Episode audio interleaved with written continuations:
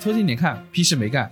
这是宇宙模特公司的三个小兄弟为你带来的一个向往摸鱼、寻找观点的泛泛类都市播客。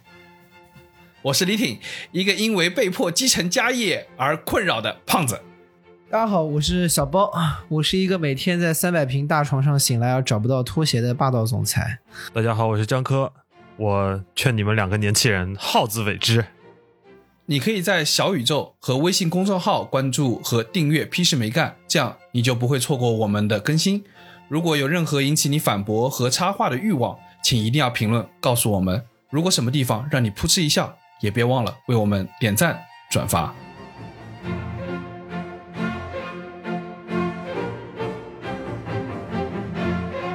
这期最开头，我给你们俩做一个选择题，你们仔细听选项。题面是：我老公给我买了辆兰博基尼。下一句话要接什么呢？A 要三百多万呢。B 放在我们家的豪宅里已经放不下了，好烦呐。C 可是颜色好丑哦，直男真太土了。选哪个？报账号。标准是什么啊？凡尔赛啊。凡尔赛肯定选最后一个 C 啊。哦我们深得凡学精髓，我操，都研究过的。你以为我们我们既然要录这期，我们多少还是做了点调研的，好吧？啊？所以说大家现在都已经知道凡尔赛文学了，是吧？现在已经是一个显学了，是吧？那肯定啊这。肯定的呀。关键是之前其实我们身边多少都有点这种人，但是没想到在这一段时间里头，居然被人总结出了方法论，对的并，且把它定义为了凡尔赛文学。对的，对的。凡尔赛文学三要素：第一，先抑后扬，明贬暗褒；二，自问自答；三，灵活运用第三人称视角。你看，就是把自己脱胎出来，然后感觉自己活在一个金碧。其实凡尔赛文学是那个不是凡尔赛宫哎，不是那个金碧辉煌那种宫殿，嗯，是凡尔赛玫瑰哎，你们知道吧？就是是那个漫画还是那个漫画，对对对，凡尔赛玫瑰。然后对然后因为那个凡尔赛玫瑰里面那个永远是有一片一一一道花会在那个就是一道樱花还是什么梅花还是什么之类的在天上飘着，然后然后每个人的眼睛都是冰灵冰灵的，里面是有星星的。因此凡尔赛那个就是和一个叫什么 Curry Beauty 还是什么的一个一个美妆品牌是长期联名的，就是专门做睫毛的和美瞳，你知道吧？可厉害了就那种早早年间的那种日本漫画，那种大眼睛水汪汪的啊！对对，他不光水汪，他眼睛里有星星。这眼中有火，心中有火，眼中有光，可以吧？眼中有心，也，就是马保博刚刚挨了一拳，这心中眼眼中有心的是被打了一拳，年轻人偷袭，大大意了，我大意了，没有闪。啊，所以眼眼睛里面就有星星了，所以凡尔赛人是被打出来的。我跟你说，可厉害了！这个这个现在，这个这个凡尔赛文学的核心是这位这个蒙奇奇七七。哦我觉得这个人太厉害了，他基本上每一条 每一条微博都在透露的一件事情，就是啊，我们很有钱啊，怎么办？我老公好爱我 啊，怎么办？我老公好帅而。且我刚我刚看了一下，我刚看了一下他微博，他还在更新哎，我一直以为他是一个可能会被舆论给给压垮然后退网的人，我没想到他还没有啊，我觉得大家并没有攻击到他，他开了闪。我在想，他是不是自己在他自己在当中感觉在创作，你知道吗？就是他已经在就是建立一个人物，在创作。他觉得自己在创作，对的我我同我认同你的观点就，他可能已经相信了自己，不是相信，我觉得他是真的抽离出来，在打造一个文学本派。你在你在对一件很荒诞的事情非常认真的时候，就容易显得很幽默。产生那种荒谬文学的那种状况，对吧？对啊，你想，大大咕咕鸡可以是特食，那以后他可以是萌师嘛，对吧？然后而且名字都有 都有一个特点，大咕咕咕鸡就是当中有重复字，他叫嗯萌奇奇萌奇奇，奇奇七七七七，说不定就是特师的小号，我跟你讲。那这也太，这已经不是已严比荒谬了，这是已经是魔幻文学组，魔幻文学了。如果特师他是特师的小号，那我就是对特师就是 Respect 从此崇拜的 respect，就 是中国文学第一人。不是，这个人好像是追查得到的，好像很早的时候就是在可能杂志，现在在做编剧，好像很厉害的。萌七七七是是谁？你可以找到，但是大咕咕咕鸡是谁？你从来没有见过，所以说很有可能就是一个人。啊，这边给大家科普一下，大咕咕咕鸡有几个咕啊？大咕咕咕三个咕鸡三个哦，大咕咕咕鸡五个字一共啊，是那个微博上一位著名的写手啊，然后他有非常多令人惊世骇俗的严肃文学。你你这个就是贬低我们特师。什么叫写手？这是一个艺术家。参见我们前几周的一篇文章，我们就是为了模仿他。我说一个题外话，我记得我们小时候有那么一帮写这种什么安妮宝贝之类的人，现在我们朋友圈，其实我跟你说啊，这个凡尔赛的这个风格啊，你是现在是成了文成了文字的形式，但你有想过，以图片的形式，它不常年出现在我们的生活里？整个小红书不就是个凡尔赛宫吗？啊对对吧？小红书就是凡尔赛宫啊！我跟你说，每个人都感觉 小红书还有朋友圈里的那些那些喜欢出去拍那种美照的，也不能算人网红吧？对本来朋友圈你。发发，你只能身边人给你点点赞，说你好漂亮、好厉害啊！你怎么又去那里旅游啦？你定位在那里好厉害。但问题是现在小红书，你知道，你可以向所有人看，还有人给你推流，你知道，就突然一下你的、你的、你的、你的精致生活，突然凡尔赛宫的生活，突然展现在所有人的对，面前。你知道，你知道小红书里头最离谱的一件事，是我们之前在一个旅旅行公司上班的时候，我一个同事跟我说的，就是我们经常会看到小红书有那种富丽堂皇的酒店体验试睡照嘛，嗯，然后就是一个女的，然后穿着睡衣，然后坐在一个大落地窗旁啊，边，所以一定要肩膀一定要露出来。对，然后然后那个浴巾浴浴巾挂在头上，然后在在在浴缸里浴巾也挂在头上，可能是一个穆斯林的网红，然后什么时候浴巾都包在头上。你这个政治不正确，我跟你然。后有一个 穆斯林就不能当网红了吗？你政治才不正确，呃这个这个政治很正确，就是就是应该把这政治巨正确。就是都把头包上，不是很好吗？对不管是不是穆斯林，我们今天都包头。关键是他们永远一个有个大大的落地窗，然后我毕竟也是在这个行业工作过的，我印象中没有那么多大落地窗。然后是我一个同事有一天跟我解密了，说那大地窗落地窗是哪来的？是这帮网红会把酒店卧室里的那个床垫给拖出来，拖到客厅里头去。啊，但但 at least 说明他的房间还挺大的，是个套房。你看，还可以拖到客厅，你看厉不厉害床？垫可以竖起来的嘛，他他能搬得进去，他就能拿得出来嘛。然后他们是在客厅里头拍的那个照的，你看的所有慵懒的那些环境，全部是在客厅里头拍的。因为这个事情，后来好多五星级的酒店还出了一个政策嘛，不许挪床。因为这帮逼这帮逼挪床以后，他不复位的，你知道吗？这说明有一个很厉害，就是既然酒店已经能出规定到不允许挪床，就说明他一定是把床挪到了一个很难挪回去的位置。嗯就靠着窗呀，靠着大落地窗呀。这本身说明他推的水平也很高。对，而且他们为了打造那种慵懒的形象，他们你知道，你早晨起床，你的床一定不是很整洁的嘛，就是床枕头啊、被子什么都很乱的。那他就还要不仅要把床搬到了落地窗旁边，还要在那床上折腾一下才开始拍。这个其实也很诡异，为什么为了显得高级，就一定要显得自己好像随时就是要从窗户掉下去的那种感觉呢？你想一下，如果你的正常的哎，你这么说对啊，对，为什么高级是这个点你？在一个很好的酒店的 view 啊，你的 view 特别好呀，贵呀。但是我也不希，我也不希望我每天醒来之后，我旁边就是个落地窗玻璃，感觉我要掉下去了。你想，你要如果啊，这就说到那个上海拼单名媛群了。如果说你要是买那种真的是有特别好落地窗景色的海景房，那要多少钱？但你要买一个有落地窗客厅的小套房要多少钱？啊，不，虽然有落地窗，但是直接躺在落地窗边上也是个非常荒诞的事情。他这么说也对。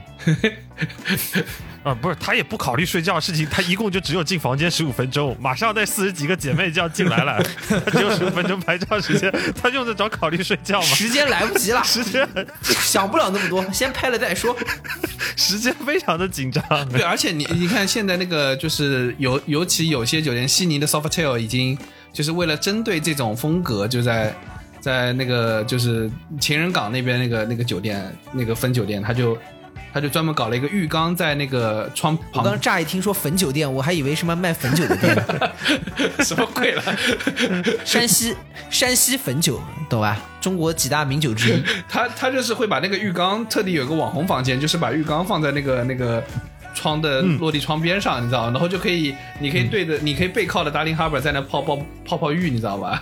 就是然后现在有好多酒店都是都是这样的，就是有我我给你们总结几个比较网红酒店的核心的重点，一个是大力落地窗，然后大浴缸，第二个就是无边泳池，然后他们就要靠在无边的泳池拍那种网红照。，我觉得现现在就比如说我们平时什么住什么什么希尔顿啊，或者是什么香格里拉什么的，对他们来说好像已经就是已经不够了，就是感觉每个人都要住丽兹卡尔顿，感觉丽兹卡尔顿感觉是个标志，就是每个人都是好像丽兹卡尔顿是专门生产落地玻璃的感觉。住福耀吧，要不就这住住福耀玻璃了，去福耀的厂房里头，这是一个植入，这是一个来自福建人的植入。就是说到小猫刚说的问题，就是他们一定要住到 快要掉下去的地方以方。及也很像我们聊天的路径，反正就永远是感觉随时要掉下去的感觉。我已经不记得这期本来要聊什么了，所以这期我们好像是应该聊凡尔赛文学，是吧？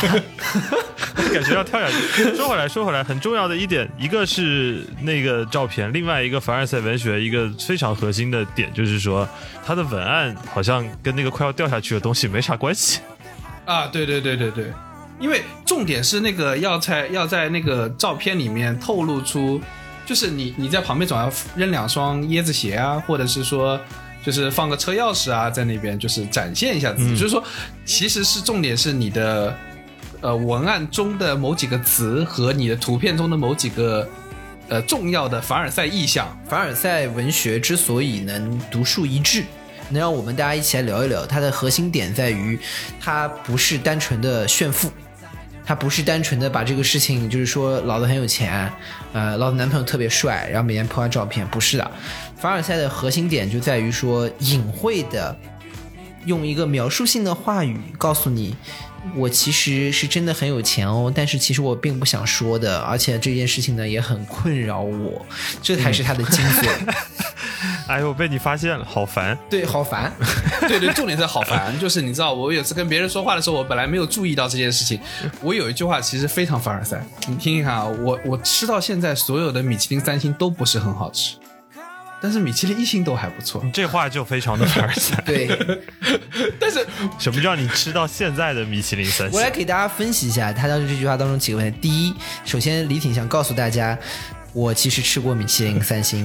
第二点就是说叫都不好吃的第二点核心叫都，就是至少在吃过两家及以上，好吗？就是不是只吃过一家啊？就我就是是就是复数。然后第三个核心的点叫做都不都不好吃，意思是什么呢？我本人的品味非常的高，那些米其林的大厨呢都不一定能追得上我的境界和追求。所以说在这个里面呢，我是觉得去花这个钱都不好吃，我又有钱又他妈有品味，然后呢还有一些个人独特的风格和追求，并不入俗流。然后最后他在那里头又透露出了那个我们刚才说的核心的气质，好烦，好烦啊！好对，烦，所以凡尔赛的核心点就叫好 烦。就叫好烦。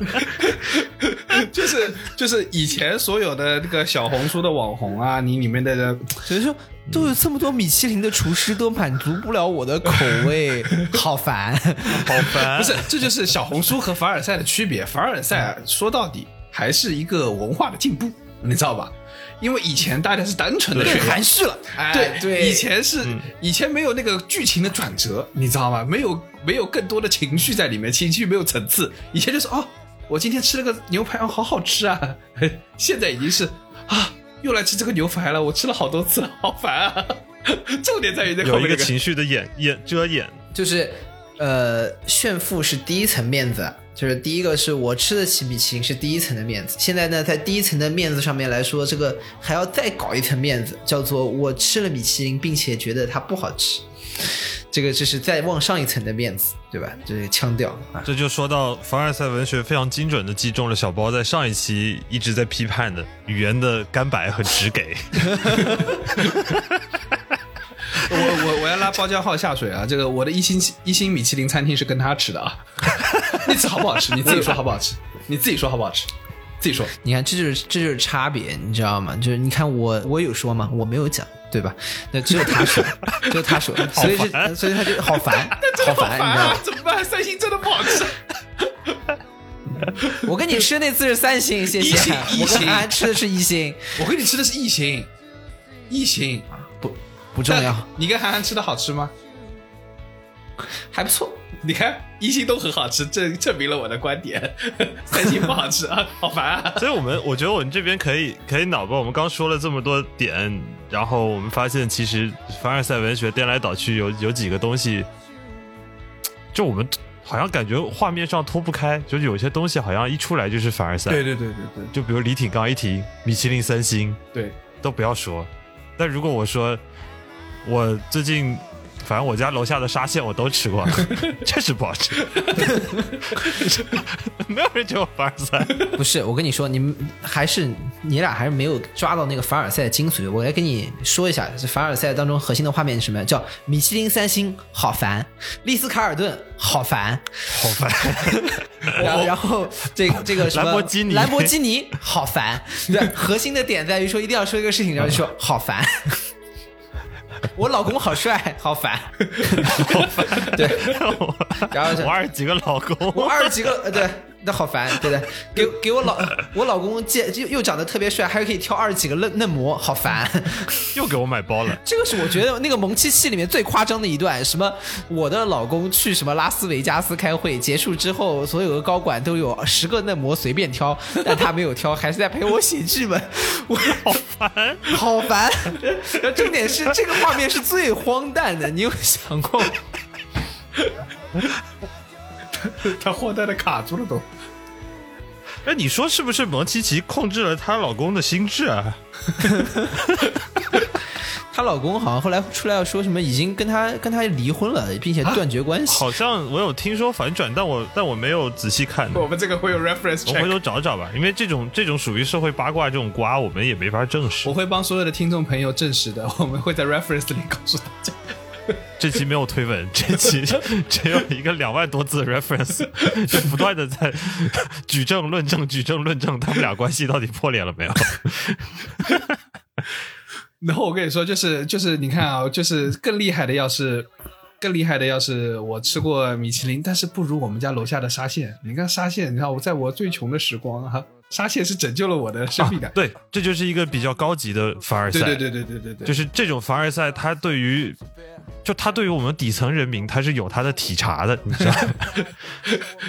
就它不仅写了一个高级的东西，它同时又会点一下我们底层的生活。对对，他呈现出了那个马云的感觉。我这个人是不是那么在乎钱的？我觉得最幸福的时光 就是我这我在拿六十块钱做每个月拿六十块钱做老师的时候，那是最幸福的时候。你看这这这马云这个也是高级凡尔赛啊，就是凡尔赛 就老凡尔赛，我赚了好多钱，好烦。哎我我我然后不我今日今日冲阿里成就一杠一，好吧？我们哪一期？哪一期只要不黑阿里，就就这期就算这白录了。期就算没录完，白录了好吧这期就算没录完。请大家听到这里，为我们在评论区打卡黑阿里加一。但我跟你说，就是我们看到的这个网络圈子里这个凡尔赛的东西，和我们实话说，直男其实也有自己的那个凡尔赛。就是以前我们没有朋友圈的时候，不用说直男了，我们每个人在小时候。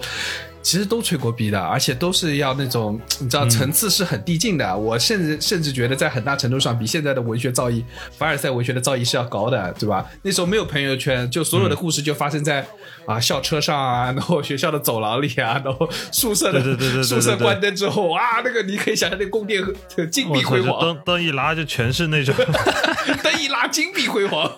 宿舍的灯关上了，凡尔赛宫的灯打开了。我我给你讲个，我给你讲个超级扯的，就是我有个朋友，他跟我说他小时候怎么吹牛的呢？就是他说他们家是个很富有的家庭，然后呃他们家有各种佣人和什么的，然后呢每天呢他爸就会接他来放学，然后他同学就说，哎，嗯，这每天来接你是谁啊？嗯，他想想要圆上这个故事，他说这是我们家的司机，然后然后然后关键是他爸就天天接他放学，他说：“你看我司机又来了。好烦，听起来好心酸呀，好烦，好烦。又来了。我跟你说，他他爸要知道真相，他爸比他烦，真的，” 他爸能气死我，跟你说。他爸会烦死。你你们你们你们小时候有没有厉害的这种屌对，逼故事？就是我跟我跟你们说，我原来小时候，我我就是刚才说的一个场景，就是校车。然后呢，我们家那一班，就我初中我们家那一班校车，它其实从郊区开过来。然后郊区的话，有一些住在郊区的同学，确实家里房子还是比较大的，就可能有那么几层楼的那种同学会先上车。我就记得我当时车最后座有一个，那会儿应该其实也就算是个小混混吧，一个一个同学，他每天最喜欢跟我说的一个故事呢，就是说他家里的黑道背景，然后他就会每天跟我说他家有七层楼。然后他家的七层楼中，一楼到六楼放的都是刀，他住七层，然后他每天早上起来哎，我跟你说，我跟你说，为什么说这个人老凡尔赛了？他是真的每天早晨，你这同学叫张小泉吧？专门家里妈做剪刀的，楼下是厂房，放了六层楼的刀。你同学可能是个杭州人，他们他姓张，你知道，他们家的确是做剪刀和刀的，你知道吗？哎，我操！我当时就应该跟他多玩会儿的。他是真的每天早上见到我的时候，开场白真的就是那两个字：“哎呀，好烦！”然后昨天晚上什么兄弟又出去要跟人砍人，然后又给他打电话，然后他就冲下去了。然后到了五楼的时候，想起来刀没带，然后然后找了半天，找了一把两米长的大砍刀你，们不是六层楼都是刀吗？还还还要去挑，然后什么挑了一把大砍刀，然后然后到三楼又看见那把刀更好用什么的。我说你朋友要是那样子，你还没出门，你朋友早就被人剁烂了，你 还在那里挑刀呢？他有六个六层楼的刀要挑，你这个情况只能挑一把刀，跟跟自己朋友一起埋下去。就我觉得他可能真的以为，他可能真的以为自己在玩电子游戏，就切武器的时候游戏会暂停的，还是干嘛？然后自己在那上面挑刀挑半天。就是回合制的游戏，你知道，他这个是回合制。我我武器没装上，你们就不能打我。是这样，我说小时候的，呃，为什么说小时候的是比较扯淡啊？就是因为小时候吹的牛逼啊，那个时候比较天真烂漫，所以说吹的更加匪夷所思，你知道吗？就是你现在很难像以前小时候一样吹出那么奇特的这个牛逼了。以前。男孩子吹牛逼，无非就几件事情，就是打架，对吧？自己在道上啊对对对对我混的混的道上有人，很很很我道我道上有人啊，然后就上来就说那个几中几中，对，我在那个中学门口蹲过，每一个学校都会有那么几位的哥哥是家里面有枪的，对吧？我哥有枪，我想想那个我那个七楼的朋友，他有一天真的跟我说他在几楼找到了一把枪。我说你家刀太多了吗？那个枪埋在刀下面。我这样跟你说，他他们家刀太多了，然后合成了，可以组成游戏里面可以合成的。你得了三把夜月青龙夜月刀合在一起，三把刀进成一合成一把冷兵器。对冷兵器，对，就是那个他把刀后面的木棍儿放长一点，那那个东西加起来就是红缨枪刀，就是枪，就是红缨枪 啊啊，张小泉，我觉得核心的或者就是说什么，每一个人都有几个什么，说我哥有枪，以前我们学校里面都有这么几个逼王，啊，一定吹的有鼻子有眼的，呃，什么我哥有枪，然后这就是男人的凡尔赛，你知道吧？这是男人的凡尔赛。对，男人的凡尔赛就是兄弟，就是江湖，就是利益是杀小，我只知兄弟，就是这个，就二就是就是中二少年的凡尔赛。然后什么我哥很强，你们不是很能打吗？啊，八块腹肌，我一枪打穿，你信不信？我是信信信。可不是吧？确实是你二十块腹肌也能打穿。对，然然后然后就一定一定是是什么？除了枪以外，第二个少年的凡尔赛意象，第二个意象，面包车。上面可以下来五十个人，你懂？小小的面包车下来五十个人，六层楼的刀都装在那一车里了。我我我叫叫五面包车人下来干死你！五车面包人，五车面包人，对吧？面包车就是，甚至是那个时候，我们学校有一个吹的有鼻子有眼的凡尔赛的这个点，就在于这种意象的堆叠。我叫了五面包车人，和我哥带着他的枪一起出去堵人，终于把这个人堵住了。堵住了之后，我就跟他说：“你错了没有？”那哥们儿一看说我们来了这么多人，于是就跟我说我错了。然后他说：“那来了这么多兄弟，我。”我转身就跟他们说，他已经认错了，我们今天就算了，大家原地坐下来吃盒饭。好他妈细节啊！谁叫的外卖？五十几个饿了么，饿了么的植入，我跟你们说，饿了么 是饿了么打群架，我跟你说，吃吃盒饭。然后我就问他了一个问题，等等等，等一下，你现在是非常像一个饿了么的广告创意，你知道吗？就是对对对对，叫五车面包人再去饿了么做一个 pitch，你知道？他说我给你们讲一个故事，你们饿了么怎么让人感觉到厉害？就是你们带了五面包车的兄弟，原地坐下吃盒饭，兄弟们饿了吗？而且，哎呀，我我在旁边我就冷冷的说一句，我说是几块钱的，然后他看了我一眼，说有十块钱的，有八块钱的。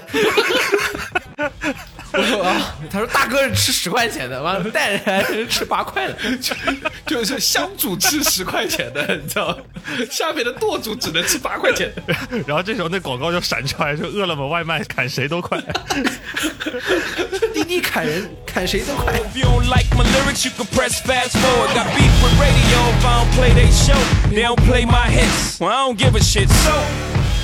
哎呦，我跟你说，就是那个时候的，就是为什么小时候吹的牛逼就厉害，就是他们太太匪夷所思。还有就是我这这哥们儿就是吹的牛逼，除了这种砍人，还说是同一个人同一个人，同一个人。他创造力很丰富，这个人，这个人堪比你中学的某起七七七，你知道吗？对，人人家是有一个自己的自己的这个叫什么江湖宇宙的，世界观的世界观的对对对对，我们小时候这帮凡尔赛的这这帮江湖上的凡尔赛都有一个自己的世界观。对那六层楼里真的不只只有刀弹，是是个军火仓库的。你知道吗？就是就是就是他哥可能就是这个世界的灭灭霸，你知道吗？就他哥就这个世界的灭霸，是最强的一个人。首先有枪，而且呢，第二个还有一个技能，这个技能就是召唤面包人啊，不面包车人。然后然后然后面包超人，就是他可能作为他哥的弟弟，就是像一般这种超能力，可能是有一些血缘关系的。所以说他虽然没有枪，但他可以召唤面包人，这也是他的超能力之一，所以他很屌。血迹界限，这是个。然后，然后我就还有很多周边的。我跟你说，他当时吹吹牛逼，就是除了这些以外，这些超级英雄总要有一些装备吧。然后他就跟我们说，说像我哥这样的人，就是就穿的衣服都很特别。说他哥的牛仔裤是从二战老兵那边买的，说是带穿着上过二战的战场啊。首先，这个牛仔裤我我想问一下，这个牛仔裤二战老兵是八路军那种吧？就是 是灰的。我理解他是，我理解他说的这个这个二战老兵应该是这个从诺曼底传过来的吧？对西方战场，西方战场。我想说，李云龙穿了条牛仔裤，哎，可厉害了。根根据这个场景啊，呃，为什么我觉得他是在西方呢？你因为他后面接着说说这条牛仔裤上过二战战场，卖给我哥的时候，我哥发现他牛仔裤后面的那个口袋里面还有一包咖啡，拿出来冲了起来，味道还不错。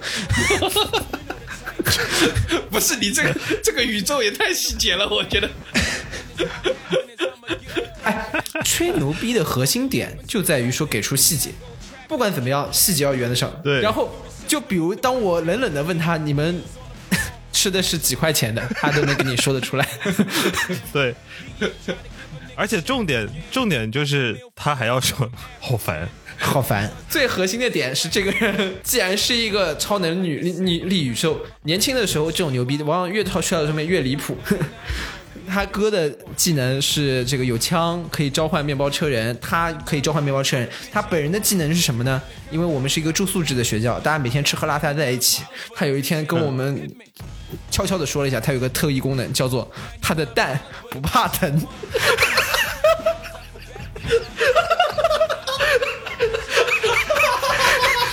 说，哎，你知道，我的。蛋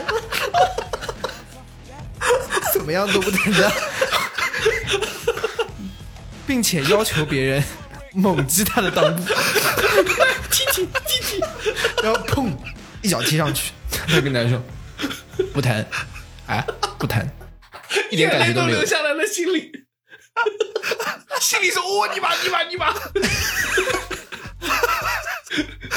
年轻人不讲武德，西，我没有看上。核心点，核心点在于，这就是当年的凡尔赛的逻辑的连通上之处。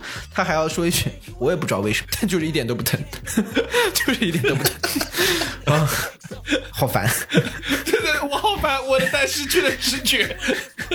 我去发个视频是我大意了，没有闪。啊，偷袭我的裆部啊！我当时大意了啊，没有闪。这眼啊，他啪的一下就上来了，一脚踢到我裆上，我大意了，没有闪。然后这个就是这个就是那个时候年轻中二少年的能吹出最大的牛逼，这个这就是这个太牛逼。牛了牛了牛了！你米其林多少星都不够他这蛋顶的。江湖江湖义气，对吧？然后呃，铜墙铁壁，金刚不坏，铁卵。这个真的是劳碌，拉伦，哎，所以所以其实就是说，不是说只有大家什么这个凡尔赛玫瑰、凡尔赛文学，我们中二少年在小时候吹的这些牛逼一点都不输的，我跟你们讲。对，而且我跟你说，他们有 他他们吹的跟那个蒙奇奇的那个水平是差不多，真的每个人都是有模有样。我小时候，我比你们还要小一点，那有个很厉害的人，就是我们那个时候是住校的，就是从小学就开始住校。然后你知道，呃，我们学校在在什么位置呢？在杭州的钱塘江边上，在呃梅家坞里面。梅家坞就是杭州产龙井茶的地方。然后我们就是我们学校旁边有条小溪，是通往钱塘江，然后通过钱塘江，理论上是可以去杭州湾出海的，你知道吧？然后对于一个住校的人来说啊，我不知道包家浩你们有没有，反正在我们那种住校的生活里面，有最重要的主题、最牛逼的事情，就是就是讨校。然后呢，啊，对，就是能翻墙出去，这是最厉害的 事情。最厉害的事情。然后我们那个筒子，我们最厉害的一个人是，他把那个宿舍的床板，然后扎起来，然后做了个法子，然后然后他，我们大家帮他一起翻，从那个墙上校校校校那个校门外面那个墙上，然后翻出去，把他送到那个那个溪呃小溪上面，然后他的小溪上面背着书包跟我说：“李挺，你不走吗？”我说。我说我不走，我说，然后我多嘴问了一句，我说你要去哪儿？他说我打算顺着这条溪去美国。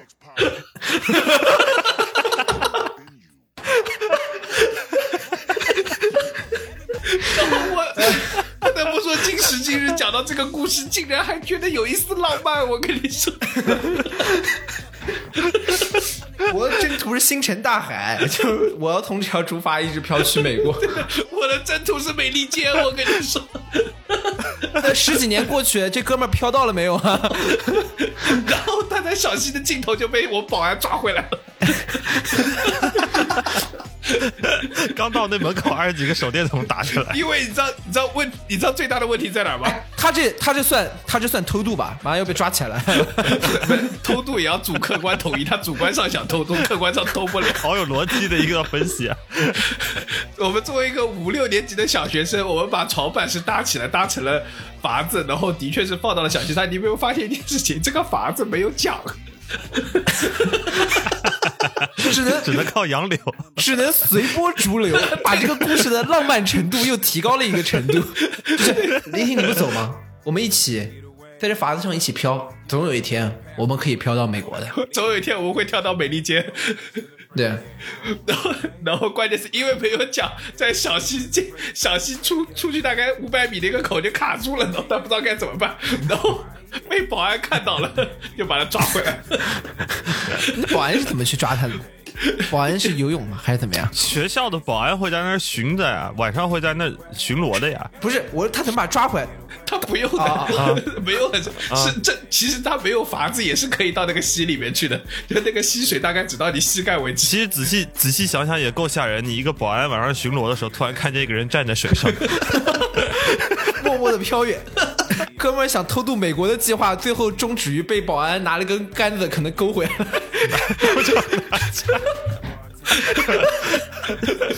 面包车人也来不了，因为在小溪水上。车开不进来。在水面上无法施展这个技能，就跟小时候你看过那个光能使者吧，就是在风什么大地和水上，在水上是无法释放那个在陆地的使者那个技能的。面包车人的这个技能释放必须有个条件，人在陆地上。技能限定，技能限定，这个是。而且而且，我不知道你们有没有发现，这帮人这帮人装逼的时候，我们还是要说回来一点凡尔赛文学啊，就是这帮小小孩儿，我们小时候这帮小孩装逼的时候，他开场白永远都不会直接说他昨天晚上干嘛，他一定会有一个影子，比如说我们那个校车上的那个六层楼的有刀的兄弟，他开场永远会说好烦，我说你干嘛了？他说昨晚一宿没睡，我说你没睡，你干嘛去了？哎，我朋友就叫我去砍人，就他有一个，他永远是这么引进去，你知道，就是非常的凡尔赛，他不会上来就跟你说他去砍人，凡尔赛文学是什么呢？凡尔赛文学叫自问自答。就是说，就是说他自己设置问题了。你像你这个对话，就是说叫引人不要入胜。问我从哪里来，我的目，我的我的什么归途在远方。对，但是我觉得他这一段问答，其实在家有练过，他把所有的攻辩有可能会产生的答案都对上了。做成了完整的攻防。对，因为我为什么觉得会有这个问题，是因为每一次他好烦，我问他干嘛的时候，他都会说昨晚一宿没睡。我就算不跟他说，有几次我就不想理他，因为我知道他肯定挑刀你这个已经形成了跟知乎上面一样的那个装逼的装逼开头，人在美国刚下飞机，人在美国 刚下飞机，对，昨晚没睡，有有人要砍，这么一回事。你你这个问你这个跟着问下去属于捧场的，像我这种问他吃几块钱盒饭就属于拆台的人。我不跑不行啊！他妈最后一排只有我跟他呀，他一定要跟我说呀。啊，然后那个时候吧，在学校里面吹的牛逼，核心的一个点，尤其是作为小小小男生，我们这种小逼崽子，核心的点就是一定要在危险的边缘试探，就是嗯，学校禁止什么什么 gangster，学校禁止干什么事情，什么事情就厉害，以至于我跟你们讲，我在新加坡念的高中。大家要知道，新加坡有一个很奇特的规定，新加坡是一个不刚才那句话也也也有可能被网上人理解为就是凡尔赛，你知道吗？凡尔赛。我在新加坡，我在新加坡念的高中，呃新加坡念高中新加坡怎么一回事嘛？人在新加坡刚刚放学，好烦，好烦。好高级啊！这比刚下飞机还厉害，刚刚放学。新加坡有个很神奇，新加坡是不允许卖口香糖的。然后呢，就是因为就是腿在地上不好清理，所以说以至于在新加坡的学校里面吃口香糖变成了一个非常 gangster 的事情。然后 的确是 gangster，gangster。gangster gangster 是他们死的。突然来了个谐音梗，对，就像你想去什么逃到学校外面，这个到学校外面是一个，就是你跑出去在危险边缘上，在新加坡这件事情突然变得简单了很多，就是吃一个口香糖，以至于大家会有什么跑到马来西亚去买口香糖回来的这种事情。这是这是走私，我跟你说。对 不对？就是说，就你不觉得他们学校那个操场就很像是你看那个《肖申克救赎》的时候，一帮监狱囚犯放风的那种感觉？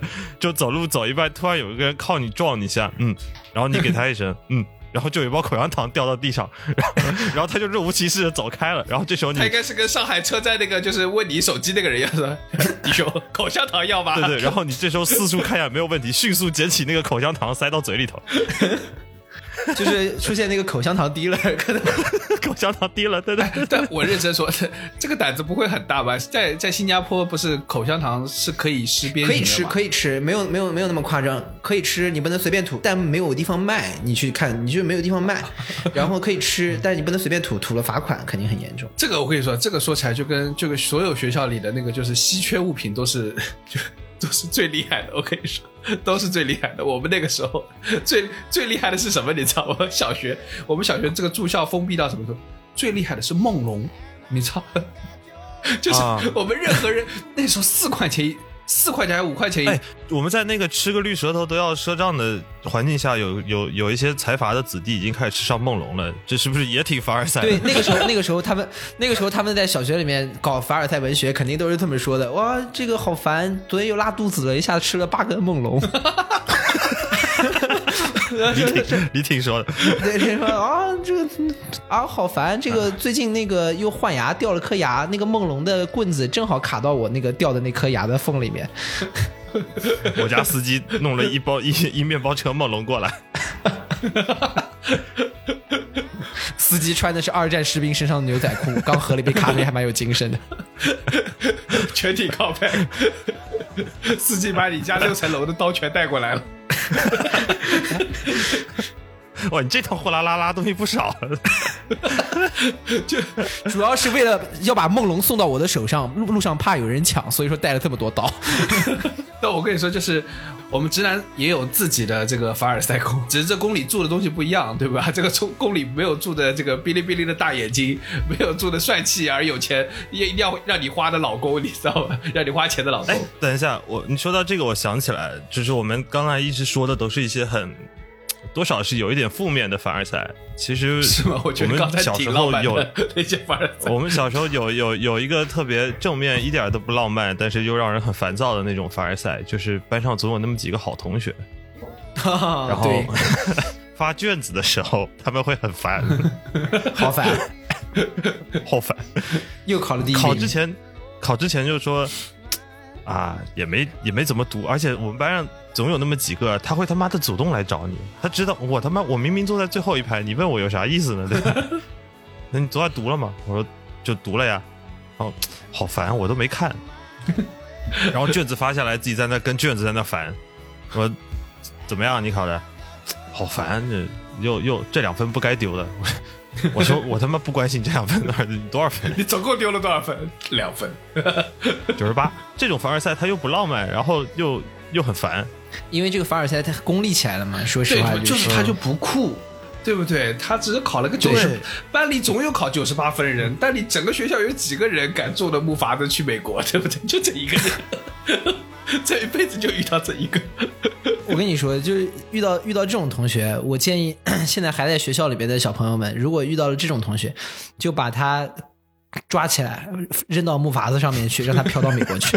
不给他讲，不给他讲，只给他只给他一堆卷子，总有一些总有这么些很讨很讨厌的人，就是在这个在这个里面，就是要用一些不经意的方式在学校里面。当时最大的问题就是成绩嘛，而且总会有在几个人在老师快下课的时候，突然跟老师说：“老师，您忘记布置作业了。但我我就我其实，在这件事情上，我我我我坦白说，我自己从小到大吹的牛也够多了，对吧？也是嗯，成千上万的，对吧？各种各样的牛都吹出来。但是我只是在好奇一件事情，为什么现在？因为你知道，我们原来吹牛是互相之间吹。实话说，你看，除非十几年之后被别人放到播客上去讲一讲，对吧？当个故事。但你有想过吗？理论上我们是没有办法验证他们的。除了我，你们刚才我们讲的三个人中，只有我那个因为 飘到一半被保安抓回来了，另外两个人都没有办法验证。你说，你说小猫那个同学他弹到底疼不疼，你也不知道。他可能就是超能力”的。他到底有没有请别人吃十块钱的盒饭，也无从考证。对我意思就是说，呃，就只是现在这批人特别厉害，就包括像那个蒙奇奇、西西这样，他们以及小红书的这么大一批人，他们很厉害，他们敢于把这些事情直接就是公之于众，敢于拿这个去博得所有人的这个。这个这个点赞关注，然后这个对他们自己其实，我我自己会觉得长远是有一点伤害的，长远是有一点伤害的。看你怎么定位。我觉得如果真的是他把它当成一个文学创作，我觉得蛮酷的。但这个就是有两两个角度吧，就一方面呢，当然也是跟最早的时候李挺之前也提过的一个，就是早年间可能大家信息不是那么的通畅，所以说早年间可能你吹牛逼只要吹到同学信就行了，你就有那种自我的有一种满足感了，说你同学跟觉得说我家真的有六层楼，他至少我感觉他从我的眼神里他就获得了满足感。是适合吹牛逼的时代。是的，是的，而且呢，他又只要小时候家里我们可能也有一个传统的概念，说你不要太张扬，不要太露富，他有那种很矛盾，所以他又要假装的隐藏一下自己，说啊好烦，昨晚又没睡觉，每次都要用这样的一个开场白，对，或者说你也不能露的自己显得很牛逼，然后说啊好烦，我昨晚又没读书，然后给你考个九十八，就是他要让你知道我的生活过得特别好，但是我已经对他习以为常，我也且不想告诉你我的生活过得很好，只是巧了不巧被你发现了，你知道？但是我们现在发现，就随着社社交网络的普及，还有信息的通畅之后，我们发现这个自我满足的阈值好像是被拉高了。对，如果你身边的朋友同意你这个观点，你似乎觉得没什么成就感，这个逼装的不够逼，对的，不够逼真然。后他对他就会不断的去扩张自己的版图，他要发到朋友圈，他要发到微博，他要发到小红书，他要发到他所有能发到触达的社交的渠道上。小小红书很多网红让人会产生一种困惑的感觉，他们家钱花不完的，你不觉得吗？很神奇的。我一直都在我在我没有接触达人这个领域之前，我一直都不知道这帮人出去玩的钱到底是哪来的。他其实都不是说让大家感觉到他的钱花不完。我觉得小红书里面有一些网红给我的感觉是，这个人可能大概这辈子可能不会上厕所的。仙女啊，仙女怎么会拉屎对，就是？仙女，对的，就就就是这种感觉，说他这辈子应该没上过厕所。哎，这，你们这你们有没有发现，所有的这种这种探店和和和酒店评测视频，没有人评测过厕所的？没有吗？有的，我们是小不是又发现商机？小强哥还是有的，他有时候他马桶会自动张开嘴，这个那是小翔哥啊，小翔，他的名字叫小翔哥。对因为他是小翔哥。你看那些网红，真正的网红有没有哪个人是他他头顶的浴袍，他能够进浴缸，他能够在床上，他就是不上马桶。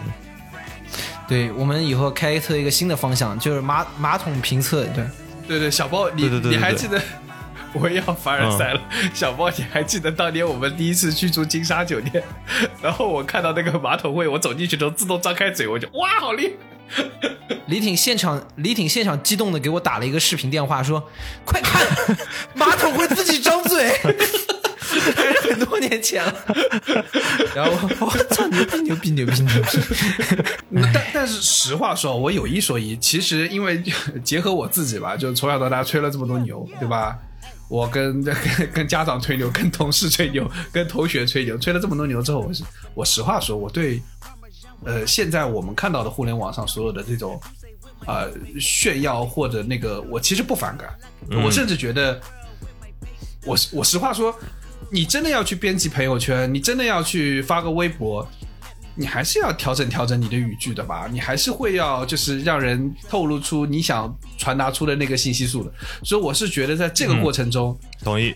每个人的虚荣是是是天然天然的，每虚荣是嗯人所有情感的一个很核心的部分，你很难做到完全不虚荣啊。同意，我觉得，我觉得你刚说到的一个细节特别好，就是说，我们每一次在发，不管是朋友圈也好，微博也好的时候，都有一个动作，这个动作就告诉我们，我们多少都有点凡尔赛，就是你把一句话打完以后，你去调整它的语序，你去调那九张图的顺序。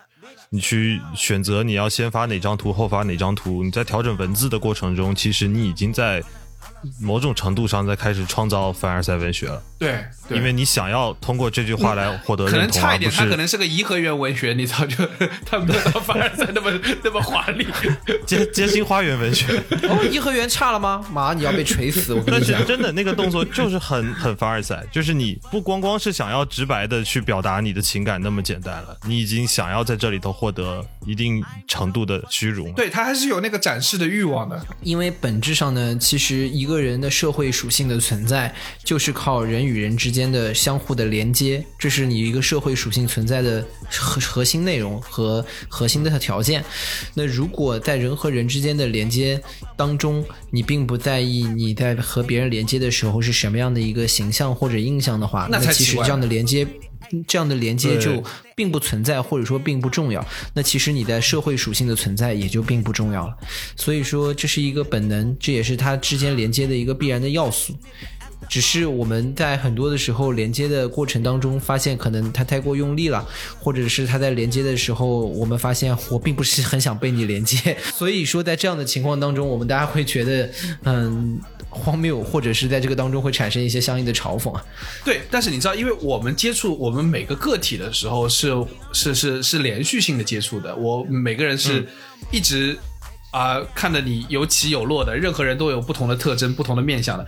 但是你知道，就是长久不见的朋友，经常会出现一种就是 Instagram 的假象，就是你似乎看到他的生活是，哎，为什么他永远在旅游？为什么他永远在呃半岛酒店的总统套房啊什么之类的？就就很困惑，你知道对？，就是这是说到的那个，我们看到社交网络上的一个很明显的一个特征，就是你刚才提到的，我们身边的人的生活是线性。你看到他，不管是你的同事也好，家里的朋友也好，你每天看到他的样子都是连贯的。但是你如果是一个不是特别熟的人，你只是跟他朋友圈的交集，他的生活是碎片化的。对，然后把他们 Instagram 那个蒙太奇捡起来，就会觉得哇，他过得跟沙特王子一样那种感觉。对对对对对对对，就是他一天在酒店里头床上的和浴缸上的美照拼凑成了一个非常高级的一个形态，然后他不会发他在马桶上拉不出来屎的那一张。那个有什么好发的？你要把这三个点连起来才是他的一天。对，其实真的让他烦的是他在马桶上拉不出屎，但他这个是不会告诉你。我坐在马桶上一期屁事没干都听完了，好烦。啊 一期屁事没干都听完了，然后屁事还没干出来，好烦。所以我们我们说回来，说反过来说，我们在从发布者的视角来看的时候，当他们在构建这个社交网络视角的时候，他们好像可能也是想这么做，他们就想让别人看到他生活在别的地方，或者说假装是他其实是拥有另外一种别人羡慕的生活。对这是他整个体系，他这个行为整个体系下的一个终极使命。我为什么除了刚才我认为自己也吹了牛逼之外，我认为有另外一件事情是，就是生活有时候是要抽离的，甚至你在往回看的时候，你自己看、翻翻看你自己的以前的微博，你翻看自己的 Instagram，你也不希望看到。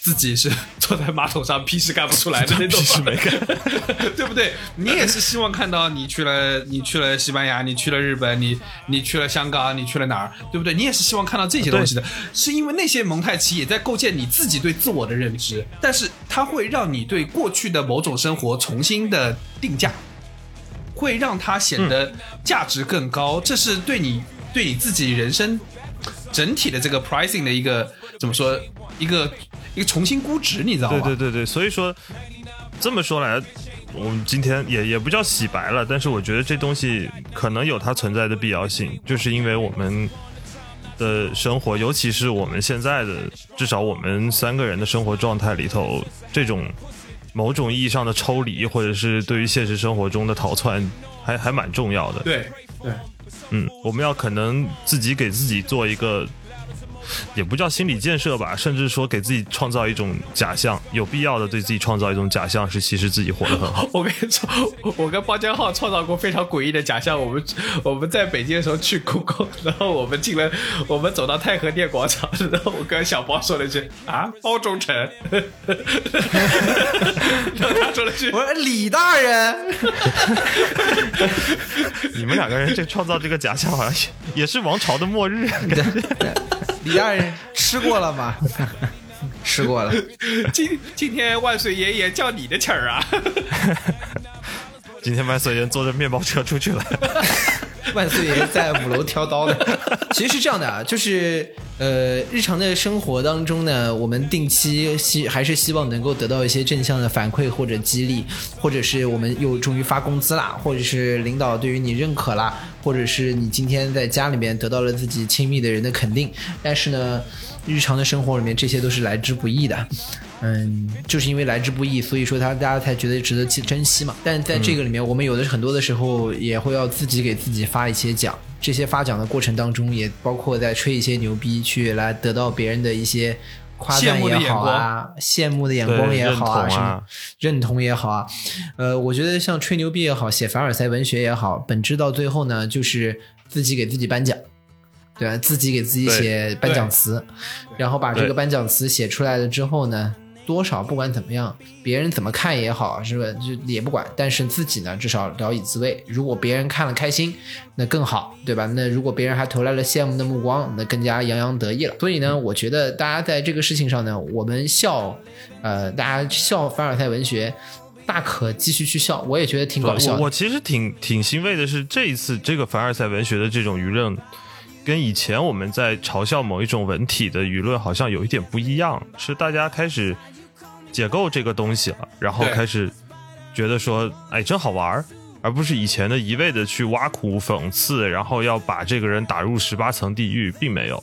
对，也就是可能人们也慢慢的意识到，就是说，其实有时候真的活得洒，谁不虚荣呢？而且活得洒脱一点，我就是在别处有另外一种自己的人生，有自己的一个避风港，其实挺好的。对，也不用在意别人的眼光嘛。那这时候，每个人就逐步的搭建起了一个自己的凡尔赛宫。对，就是不要在意别人的眼光，你也可以拥有自己的凡尔赛宫。你的凡尔赛宫里面可能有七层楼的刀，很多车的面包人，很多车的面包人一，个一个坚无不摧的铁蛋。家里的楼下还有一条流向美国的小溪。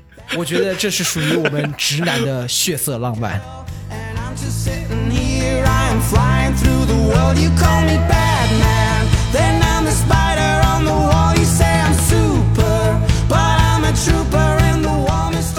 以上就是本期批示没干的全部内容，感谢收听。更多需要你凑近点看的内容，你可以在微信搜索“批示没干”，关注我们的公众号，在微博搜索“宇宙模特公司 UMC”，宇宙模特公司 UMC，你可能在未来看到更多神秘的内容。除了小宇宙，你也可以在 Apple Apple Podcast、Spotify、喜马拉雅、